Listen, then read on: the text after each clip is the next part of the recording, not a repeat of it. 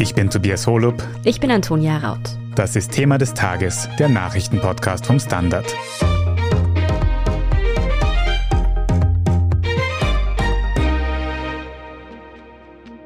Der Krieg in der Ukraine tobt nun schon seit fast drei Wochen.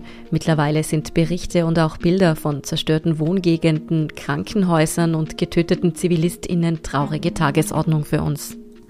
Bei der russischen Bevölkerung dürften viele dieser Nachrichten aber gar nicht ankommen, denn in Russland wird die Berichterstattung von den Behörden streng kontrolliert. Welche Informationen kommen bei den Russinnen und Russen also überhaupt noch an? Was denken Sie, was gerade in der Ukraine passiert? Was hat es mit dem mysteriösen Z-Symbol auf sich, das immer mehr Kriegsbefürworter in Russland nutzen? Und gibt es in Russland überhaupt noch Widerstand gegen den Krieg in der Ukraine? Darüber sprechen wir in der heutigen Folge. Drakonische Strafen will Präsident Putin mit seinem neuen Mediengesetz verhängen. Medien ist es verboten, Begriffe wie Angriff, Invasion oder Kriegserklärung zu verwenden. Some major news outlets like the New York Times and CNN have moved reporters out of the country for the time being. The Kremlin and Parliament now threatening reporters with up to 15 years in prison for spreading what they call, quote, fake news. In Russland gilt also seit etwas über einer Woche ein neues Zensurgesetz, welches Journalistinnen die Berichterstattung erschwert. Unser Korrespondent Andrei Balin, der für den Standard aus Moskau berichtet, muss deshalb auch genau aufpassen, was er sagt, sonst könnten ihm, wie vielen seiner KollegInnen, Restriktionen drohen. André, was sieht man denn derzeit im russischen Fernsehen? Wie präsent sind die ganzen Ereignisse in der Ukraine da überhaupt? Also die Ereignisse sind sehr präsent. Nur sehen die Russen das eben aus einem, ich würde mal sagen, sehr speziellen Blickwinkel. Wenn Bomben auf Donetsk fallen, sehen sie das. Wenn Bomben auf Kiew oder Kharkiv fallen, eher nicht. Die Katastrophe, die sich in Mariupol ereignet, sehen sie. Aber daran sind nach der Interpretation des Kremls eben die Ukronazis schuld. So ist das Kampfwort, mit dem hier um sich geworfen wird. Jeden Tag gibt es Briefings des russischen Verteidigungsministeriums, die übertragen werden und zig Talkshows, in denen die Moderatoren und Gäste sich dann gegenseitig in patriotischen Parolen überbieten. Auf Basis von dem, wenn du jetzt ganz zufällig jemanden auf der Straße fragen würdest, was denn überhaupt gerade passiert in der Ukraine, was glaubst du, würde diese Person antworten? Also hier in Moskau könnte die Antwort sowohl Krieg als auch Spezialoperation lauten. In der Hauptstadt gibt es nämlich trotz allem noch viele recht gut informierte Menschen, Außerhalb würde ich eher sagen, würde die Antwort wahrscheinlich irgendetwas mit Befreiungsaktion, Notwehr gegen einen unmittelbar bevorstehenden ukrainischen Angriff oder so lauten. Also da wurden ja zuletzt mehrere Kampagnen lanciert, um den Angriff zu rechtfertigen. Also von Atombomben und Biowaffen war dort die Rede, die die Ukraine angeblich schon haben soll. Der Westen hat ja mit Sanktionen gegen Russland auf den Angriff auf die Ukraine reagiert. Wie stark wirkt sich denn das auf das Leben der Menschen in Russland mittlerweile aus? Ich würde trotz allem sagen, dass es vor allem derzeit noch mehr Rhetorik ist. Also viele westliche Konzerne haben angekündigt, sich aus Russland zurückzuziehen, aber es geht eben gerade erst los. Und am Wochenende habe ich auch gesehen, die Restaurants sind noch voll, also die Leute haben auch noch Geld. Was sieht man? Was sind so erste Reaktionen? Heute hat McDonald's zugemacht, einzelne andere Läden und App Stores zum Beispiel sind auch geschlossen, aber es ist eben noch kein Massenphänomen. Zu spüren ist schon die Inflation. Viele Sachen sind teurer geworden. Das fängt beim Auto an, geht dann über die Waschmaschine und überhaupt allen Elektronikgeräten bis hin schon zur ersten Teuerung bei Lebensmitteln und auch der Vorschrift, nicht mehr als eine bestimmte Anzahl an Waren zu kaufen. Also du kannst nicht mehr irgendwie zehn Waschmittel kaufen oder auch zehn Pakete der in Russland in Krisen beliebten Buchweizengrütze. Also Du kannst nur noch eine bestimmte Anzahl an bestimmten Waren kaufen und damit will die Regierung eben Hamsterkäufe unterbinden. Also das merkt man schon. Und wie erklärt die russische Führung diese Sanktionen der eigenen Bevölkerung? Hm. Das wird interessanterweise als Krieg bezeichnet. Also der eigene Angriff auf die Ukraine ist eine Spezialoperation und die westlichen Sanktionen ein Wirtschaftskrieg. Also Freiheit ist Unfreiheit, ne? das hatten wir ja schon mal bei 1984, glaube ich, so hieß es. Mhm. Also Putin sagt, der Westen hätte die Sanktionen auch ohne irgendwelchen Anlass verhängt. Also wenn die Spezialoperation, so wie er sie nennt, nicht gestartet wäre, hätte der Westen irgendeinen anderen Anlass gefunden, um Russland damit zu schaden. Denn diese Sanktionen sind nach Kreml-Interpretation einfach dazu da, Russland zu schwächen. Wenn da jetzt von einem Wirtschaftskrieg von außen die Rede ist, wie nehmen die Menschen in der Bevölkerung dann diese Sanktionen auf? Sind sie wütend? Also in jedem Fall führen die Sanktionen nicht dazu, dass jetzt hier eine schnelle Revolution ausbricht. Also von dieser Illusion sollte man sich sehr schnell verabschieden. Es geht eher sozusagen wieder darum, dass sich die Leute um den eigenen Führer scharen. Also Umfragen zeigen auch, dass die Zustimmung zu diesem Angriff auf die Ukraine eher noch zugenommen hat und auch zu Putin. Also wenn vor dem Krieg 64 Prozent der Russen sagen wir mal, die Handlungen Putins befürwortet haben, so waren es eine Woche später dann so schon 69 Prozent. Jetzt sind es laut diesem staatlichen Meinungsforschungsinstitut CIUM schon 74 Prozent, die Putins Handeln gut finden. Also, das ist das eine. Und die Sanktionen speziell, da machen sich die Russen derzeit noch nicht so einen großen Kopf. Das wird auch von oben natürlich befördert. Man sagt, die Sanktionen sind nicht für lange, also weil die Kapitalisten im Westen ohnehin äh, so gierig sind, dass sie das nicht lange durchhalten. Sie wollen Gewinne machen und deswegen werden sie das schnell aufgeben. Man hält sich eben für im Recht und ein Großteil der Bevölkerung ist zumindest derzeit bereit, auch Einschränkungen in Kauf zu nehmen. Wenn man wütend ist, dann ist man natürlich auf den Westen wütend, weil der eben versucht, Russland zu schädigen. Kehren wir noch einmal zurück zur Informationslage in Russland. Gibt es dort denn eigentlich derzeit noch russische Medien, die kritisch berichten? Also es gibt noch russische Medien, die kritisch berichten. Es gibt noch die Novaya Gazeta. Meiner Einschätzung nach ist es allerdings auch eine Frage der Zeit, wann die Novaya Gazeta mit Friedensnobelpreisträger Dmitri Muratov als Chefredakteur auch blockiert oder verboten wird. Es hat ja in den letzten Wochen schon einige Medien getroffen. Es gibt noch andere Medien, die schon blockiert wurden und noch berichten, auch russische Medien, die berichten und können dann über VPN-Server empfangen werden. Also auf diese Weise ist der Empfang noch möglich, ja. Du hast schon angesprochen, dass einige Medien blockiert werden. Gibt es über diese Blockade hinaus Konsequenzen durch diese strenge Überwachung der Medien? Gibt es direkte Konsequenzen für Journalistinnen schon? Für Journalistinnen habe ich noch nicht gehört. Ich habe irgendwo mal jetzt gelesen, dass schon erste Blogger angeklagt wurden, also dass sie gegen dieses Zensurgesetz verstoßen hätten. Denen dürften in erster Linie natürlich Geldstrafen drohen, aber natürlich im Wiederholungsfall. Und ich möchte mich auch nicht jetzt hundertprozentig darauf festnageln lassen, was ihnen droht, aber es könnte sehr schnell sein, dass dann wir auch die ersten Gefängnisstrafen sehen wie es in Russland mit der Freiheit des Internets weitergeht, was es mit dem kryptischen Z-Symbol auf sich hat und ob die Stimmung in Russland noch umschlagen könnte. Darüber reden wir nach einer kurzen Pause. Bleiben Sie dran. Ein Job mit mehr Verantwortung wäre super. Ich will eine bessere Work-Life-Balance. Es muss ganz einfach Spaß machen. Welchen Weg Sie auch einschlagen möchten. Er beginnt bei den Stellenanzeigen im Standard. Jetzt Jobsuche starten auf Jobs der Standard.at. André, wie gut kommt man denn derzeit eigentlich generell in Russland noch an Informationen aus dem Ausland? Also kann man zum Beispiel noch Fernsehsender aus dem Ausland empfangen? Die Deutsche Welle wurde abgeschaltet, aber prinzipiell funktioniert alles über VPN. Also die Leute haben sich in den letzten Wochen natürlich auch ein unheimliches Know-how angeeignet, welche VPNs besser sind, welche man sich anschaffen muss. Und darüber läuft die Informationsaufnahme. Internationales Fernsehen ist hier in Russland ohnehin nicht so besonders aktuell. Wenn, dann informiert man sich eben aus dem Internet, wenn man was Internationales sehen will. Du sprichst schon diese VPNs an, diese virtuellen Netzwerke, die quasi dafür sorgen, dass du wie als wenn du in einem anderen Land wärst, auf das Internet zugreifen kannst. Aber ist dann das Internet noch ganz normal funktionsfähig in normalem Umfang in Russland? Im normalen Umfang. Also wir haben ja natürlich auch schon die Sperrung einzelner sozialer Netzwerke. Aber prinzipiell hier in Moskau haben wir zumindest noch die normale Geschwindigkeit. Es ist festzustellen, dass einzelne Seiten immer wieder abstürzen. Das kann allerdings auch damit zu tun haben, dass es verstärkt Hackerangriffe gibt, auch von außen, auch auf, sagen wir mal, Ressourcen, die von Behörden genutzt werden. Also wenn du dich beim Arzt einschreiben willst, läuft das hier in Moskau zum Beispiel über die Seite Mosru und da hatte ich heute Morgen zum Beispiel schon einige Probleme, mich dort irgendwie zu registrieren und zu gucken, was es dort gibt. Also Ich denke, es gibt schon erste Probleme mit Hackerangriffen, aber es ist noch nicht so, dass hier in Moskau das Internet völlig ausfällt. Ich habe gehört und gelesen, dass Rostelekom und Megafon, glaube ich, von westlichen Providern im Ausland irgendwie auch sanktioniert werden, was dazu führen kann, dass vor allen Dingen in Sibirien das Internet langsamer werden soll. Aber genaue technischen Details kann ich nicht so ganz nachvollziehen, was da genau gebremst wird. Ob es da um Satellitenübertragung geht, ich nehme an, dass es eher in diese Richtung geht, dass dort einige Satelliten nicht mehr nutzbar sind für das Internet dort.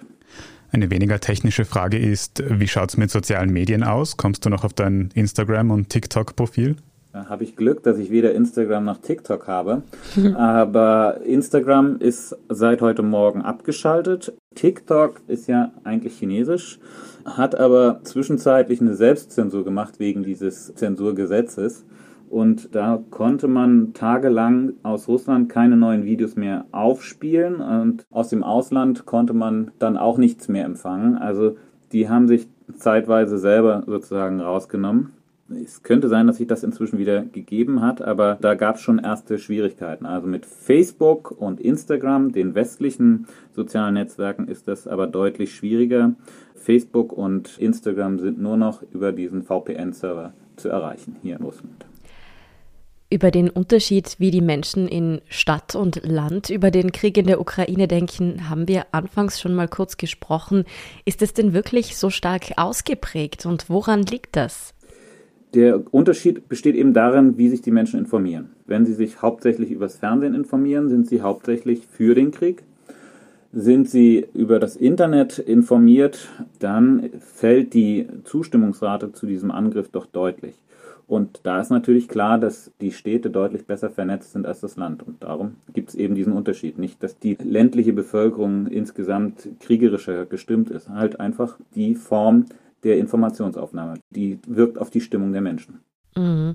Nun hat sich unter den Menschen, die für den Krieg sind, das Symbol Z durchgesetzt, das sie für sich vereinnahmen und das immer öfter auftaucht.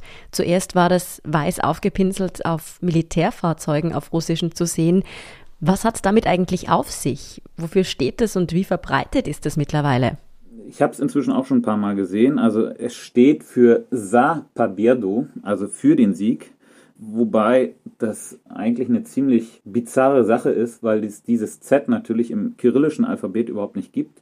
Das ist also aus dem lateinischen Alphabet eingemeindet worden und hat so ein bisschen ja schon fast Anleihen auch an die Bepinselung, die es im Dritten Reich gab, so wie ich das verstanden habe. Aber das habe ich zumindest bei einigen Autos schon gesehen, vor allen Dingen komischerweise bei irgendwelchen Fernfahrern oder es gibt auch so einfache Kleintransporter, wo dieses Z dann mit dem Finger in diese, die sind ja mitunter nicht so richtig sauber, also in den Schmutz dort reingezeichnet wurde. Aber das ist vor allen Dingen tatsächlich außerhalb von Moskau. In Moskau selbst ist es nicht so stark verbreitet. Wie treten denn Menschen auf in Russland, die gegen den Krieg sind? Gibt es noch verbreitet Proteste? Gibt es Demonstrationen und gibt es da vielleicht auch irgendwelche Symbole, die besetzt werden? Proteste gibt es noch. Gestern wurden ja auch wieder mehr als 700 Menschen festgenommen in Russland. Aber wie gesagt, es ist nicht die Riesenbewegung. Dazu ist natürlich auch die politische Landschaft zu kahl gefegt, zu leer gefegt. Die Angst ist zu groß, dass einem etwas passieren kann. Denn die Teilnahme bei solchen Demonstrationen, die kann tatsächlich strafrechtliche Konsequenzen haben, bis hin zu einer Gefängnisstrafe. Und natürlich überlegen sich das die Menschen dann auch zwei oder dreimal, ob sie hingehen oder nicht. Deswegen sind die Proteste derzeit nicht weit verbreitet. Die werden sehr schnell von der Polizei aufgelöst. Zu den Symbolen in Russland gegen den Krieg, da habe ich unter anderem auf TikTok gesehen, dass grüne Schleifen angebracht werden, weil die Flagge der Ukraine ja gelb und blau ist und das gemischt grün ergibt. Ja, diese grünen Schleifen habe ich auch gesehen. Also das dürfte etwas sein, mit denen die Leute versuchen, ihre Meinung kundzutun. Wobei das nicht mal unbedingt ausschlaggebend ist, was du dort irgendwo erzählst oder sagst, es kursiert ein Video, wie eine Frau sich auf dem Manegeplatz, der ist direkt vom Kreml, hingestellt hat mit einem Schild. Da stand drauf Dva Slova, also zwei Worte, wörtlich, zwei Worte. Und für dieses Schild wurde sie festgenommen. Also du brauchst nicht mal Krieg oder sowas zu sagen und kannst trotzdem festgenommen werden. Mhm. Was denkst denn du? Wie wird sich die Stimmung in der Bevölkerung in der näheren Zukunft entwickeln? Kannst du da irgendeine Tendenz beobachten? Naja, also erstmal denke ich, wird es sogar ein Zusammenschweißen geben, weil man sich ungerecht behandelt fühlt. Die ganze Welt ist gegen uns. Wir armen Russen werden zu Unrecht verfolgt. Also im Fernsehen ist immer von einer Russophobie, einer Russenfeindlichkeit die Rede, die jetzt angeblich überall auf der Welt herrscht, wobei man sagen muss, das müssten wir westliche Medien auch unseren Lesern und Zuhörern klar machen, dass eben Putin nicht gleich Russland ist und man sich mit Russland feindlichen Äußerungen tatsächlich auch zurückhalten muss. Und das hat eben nichts das eine mit dem anderen zu tun wenn man solche Aktionen macht, wie berichtet wurde, dass russische Studenten aus der Universität gekickt wurden, weil sie eben Russen sind. Nur das ist natürlich absolut kontraproduktiv, wenn man im Westen etwas erreichen will, einen Stimmungsumschwung. Das führt eher dazu, dass die Russen noch mehr sich daran klammern, was ihnen von oben vorgegeben wird und alles, was vom Westen kommt, als feindlich ablehnen. Diese Tendenz, dass man Putin unterstützt, wird zumindest so lange anhalten, nehme ich an, bis klar wird, wie groß die Opfer sind, die Russland schon gebracht hat. Denn was die Russen eigentlich gar nicht erfahren, sind die Zahlen über Tod und Verletzte. Die sind nur in ganz kleinem Umfang öffentlich zugänglich. Also über das wahre Ausmaß der eigenen Verluste ist die Bevölkerung weitgehend im Unklaren. Wenn der Krieg sich hinzieht und die Opferzahlen größer werden und sich das nicht mehr verheimlichen lässt, dann könnte ich mir vorstellen, dass es auch einen Stimmungsumschwung gibt, ähnlich wie es den gegeben hat im Tschetschenienkrieg, als damals Jelzin entschieden hat, einen schnellen kleinen Krieg zu beginnen, der sich dann als sehr blutreich und verlustreich für die russische Armee erwiesen hat. Und das hat ihnen auch dann erst Punkte gebracht und dann eben sehr viel Popularität gekostet. Und das könnte natürlich sein, wenn entgegen aller Erwartungen der Krieg sich hinzieht und keine schnellen Ergebnisse bringt, dass dann natürlich ein Stimmungsumschwung in der Bevölkerung sich auch vollzieht. Noch gibt es also durchaus viele Menschen in Russland, die hinter dem Krieg in der Ukraine stehen, was aber natürlich mit der eingeschränkten Informationslage zu tun hat und was auch umschwenken könnte, sobald in Russland mehr Opfer zu beklagen sind. Vielen Dank für diesen Überblick, André Balin. Viele Grüße nach Wien. Vielen Dank schon mal fürs Zuhören. Wenn Sie keine Folge von Thema des Tages verpassen wollen, dann vergessen Sie nicht, uns auf Ihrer liebsten Podcast-Plattform zu abonnieren. Wir machen als nächstes mit unserer Meldungsübersicht weiter. Bleiben Sie dran. Tag, mein Name ist Oskar Bonner. Ich habe den Standard gegründet, weil es damals keine Zeitung gab, die mit den Menschen auf Augenhöhe kommuniziert hat. Guten Tag, mein Name ist Michael Grill und ich lese den Standard, weil genau das wichtig ist. Fundierte Berichterstattung, die erklärt und nicht belehrt. Der Standard, der Haltung gewidmet. Und hier ist, was Sie heute sonst noch wissen müssen. Erstens, wir bleiben noch in der Ukraine. Dort sollen die russischen Angreifer nun einen Landkorridor zwischen der russisch besetzten Krim-Halbinsel und den besonders hart umkämpften Gebieten im Donbass hergestellt haben. Das behauptet zumindest die prorussische Führung der Krim. Demnach hätte das russische Militär die Autostraße von der Krim nach Mariupol unter ihre Kontrolle gebracht. Die südöstliche Hafenstadt ist ja bereits seit Tagen schwer umkämpft. Die humanitären Umstände dort sind katastrophal. BeobachterInnen gehen davon aus, dass der Brückenschluss zwischen Krim und Donbass eines der Ziele des russischen Angriffskriegs war. Unabhängig überprüfen ließ sich die Einnahme dieses Landkorridors bis Redaktionsschluss allerdings noch nicht. Zweitens, in Österreich ist der ehemalige ÖVP-Vizekanzler und frühere VP-Parteichef Erhard Busseck in der Nacht auf Montag verstorben. Das Institut für den Donauraum und Mitteleuropa bestätigt dem Standard die Nachricht vom Ableben des Politikers. Busseck begann seine Karriere in der Wiener Landespartei, war Wiener Vizebürgermeister und wechselte später in die Bundespolitik. In seine Zeit als Vizekanzler in den 1990er Jahren fällt unter anderem die Volksabstimmung zum EU-Beitritt. Busseck galt als glühender Europäer und war mehr als ein Jahrzehnt lang der Präsident des Forum Alpbach. Busseck wäre am 25. März 81 Jahre alt geworden. Drittens. Der frühere Wirecard-Chef Markus Braun wird von der Staatsanwaltschaft München angeklagt, unter anderem wegen Betrugs und Marktmanipulation. Es gilt die Unschuldsvermutung. Der in Deutschland börsennotierte Finanzdienstleister Wirecard hatte zuvor seine Bilanzen mit überbewerteten Einnahmen geschönt. Gläubiger sollen um rund 3 Milliarden Euro umgefallen sein. 2020 ist das Ganze aufgeflogen. Der Österreicher Braun kam als Vorstandschef in Untersuchungshaft. Gegen Brauns ehemaligen Kollegen Jan Masalek, ebenfalls Österreicher, liegt ein internationaler Haftbefehl vor. Er ist untergetaucht, möglicherweise in Russland. Der Prozess gegen Markus Braun dürfte aus formellen Gründen im Herbst dieses Jahres starten. Und viertens, gestern Sonntag sind die diesjährigen Paralympics in Peking zu Ende gegangen. Österreich hat dabei mit fünfmal Gold, fünfmal Silber und dreimal Bronze im Medaillenspiegel den sechsten Platz erreicht. Übrigens direkt vor Deutschland dank einer goldenen Vorsprung. Von den 13 österreichischen Medaillen entfallen gleich neun Stück auf nur eine Familie, die Eigners aus dem niederösterreichischen Glocknitz. Der erst 16-jährige Johannes Eigner hat alleine schon fünf Medaillen geholt, etwa Gold in der Abfahrt und im Riesenslalom der Sehbehinderten. Aber auch die Schwestern Barbara und Veronika Eigner haben jeweils zwei Medaillen abgeräumt. Und weil bei Sehbehindertenrennen für jede Athletin auch ein sogenannter Guide mitfährt, konnte auch die dritte Schwester Elisabeth Eigner in dieser Funktion mitmischen. Ja, ein Porträt dieser außergewöhnlichen Sportlerfamilie lesen Sie auf der Standard.at, ebenso das Aktuelle zum weiteren Weltgeschehen. Falls Sie Feedback oder Anregungen haben, dann erreichen Sie uns gerne über podcast.derstandard.at. Und wenn Sie Thema des Tages unterstützen wollen, dann können Sie das am besten mit einem Standard-Abo tun oder auch mit einem Premium-Abo auf Apple Podcast. Das hilft uns wirklich sehr, also gerne auch Freundinnen und Freunden weitersagen. Ich bin Tobias Holub. Ich bin Antonia Raut. Baba und bis zum nächsten Mal.